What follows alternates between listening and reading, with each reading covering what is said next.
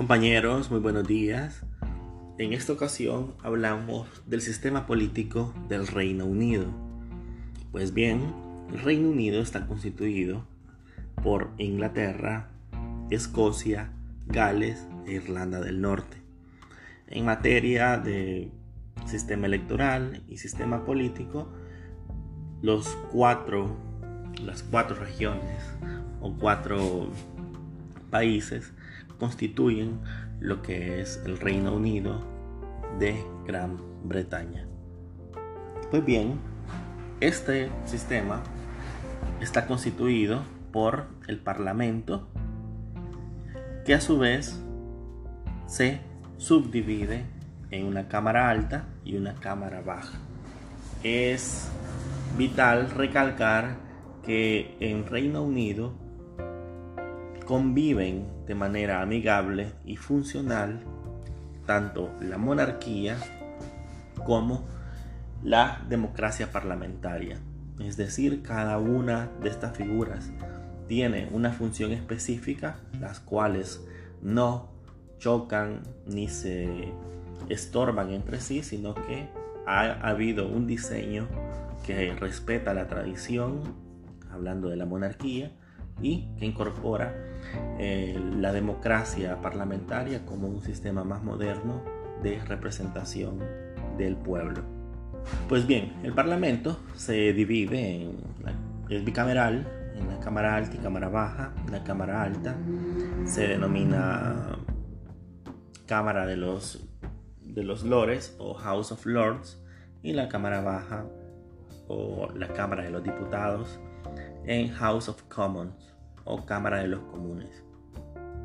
La Cámara Baja se encuentra constituida por 650 diputados. Estos 650 diputados son elegidos a partir de 650 constituency, bueno, no sé pronunciarlo bien, que son en realidad distritos electorales repartidos por todo el Reino Unido, 500 de ellos en Inglaterra y los otros, y los otros 150 repartidos tanto en Escocia, Gales e Irlanda del Norte.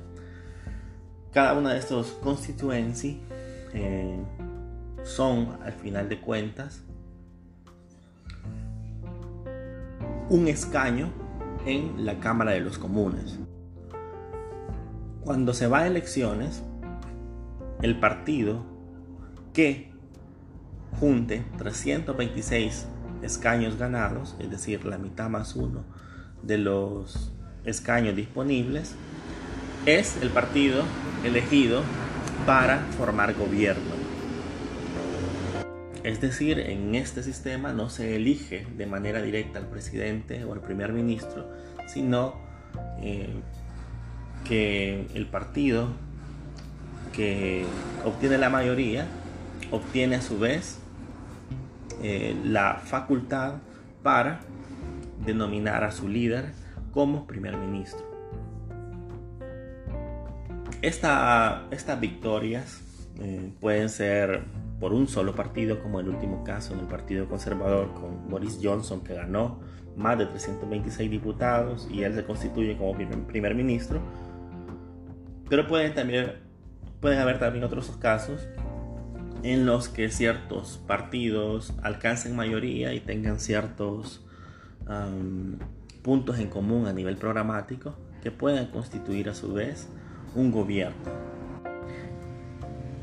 Desde 2011 hay fechas establecidas para elecciones parlamentarias, cosa que antiguamente no, no se correspondía puesto que tenía que haber una decisión ya sea de la Cámara de los Lores o de la Cámara Baja, para deponer o destituir al primer ministro en funciones. La Cámara Alta, House of Lords, también conocida como la Cámara de los Lores, está compuesta por un número variable de representantes, que van desde los 600 hasta uno, hasta en la actualidad que son 788, es decir, al ser cámaras vitalicias, la mayoría de sus puestos, es decir, si son nombrados pueden permanecer en ella hasta el fin de sus días, eh, varía conforme también al elemento vida, muerte de sus componentes. Esta Cámara está compuesta por intelectuales, empresarios, em, decanos de universidades, investigadores, científicos, gente honorable de lo que es el Reino Unido. Son nombrados por la reina o rey, en este caso por la reina, a consejo del primer ministro. Por ende, podemos decir que en la Casa de los Lores, estos no son elegidos mediante elección, tienen una función, bueno, varias funciones, entre ellas la de ser básicamente un consejo de sabios, una consejería del Estado. Um, entre ellos se denominan los temporales y los espirituales. Los espirituales son 26 escaños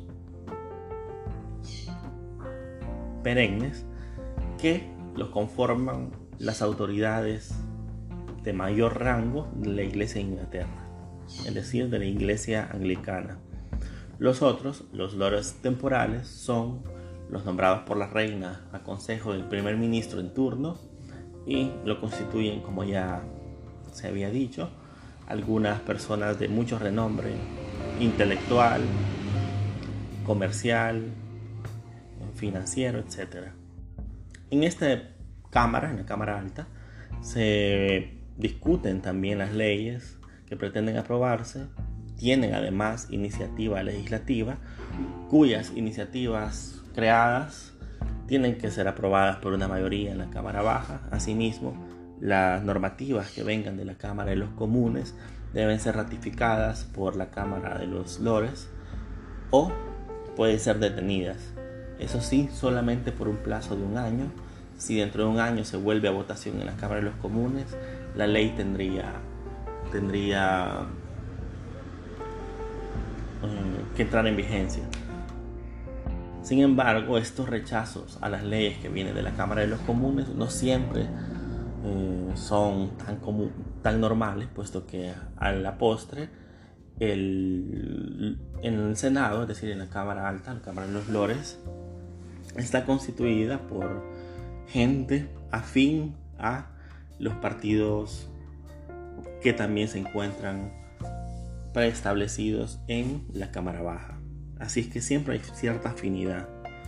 Aunque puede darse la ocasión que en la Cámara Baja haya una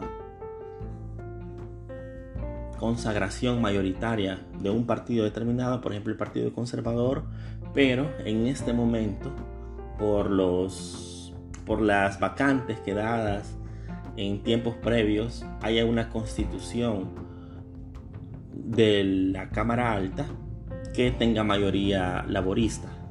Bueno, ya vamos a ello. En Reino Unido hay varios partidos, pero dos sobresalientes o predominantes. Uno es el Partido Laborista, que es en realidad el centro izquierda, sí, centro izquierda, um, denominado formalmente como el Partido de las Luchas Progresistas, de la um, inclusión social, de los derechos de la mujer, de los derechos LGBT, de, los, de las luchas obreras, de la dignidad de los migrantes, de la incorporación de los migrantes, del apoyo a los países en vías de desarrollo, etc. Por otro lado, el Partido Conservador, que tienen el apodo de los Tories, son de derecha y centro derecha, y eh, tienen, si bien no son eh, derechas em, intolerantes de manera concreta, pero sí tienden más al aspecto de las libertades económicas, de la privatización, etc. De hecho, el año pasado estaba en boga el asunto de la privatización del sistema de salud, cosa que a partir de la pandemia ha quedado diluida, puesto que nadie quiere saber de privatización de la salud debido a su importancia en estos tiempos. Actualmente, al ser el partido conservador, es decir, de los Tories, el gobierno se le denomina formalmente como el gobierno de su majestad.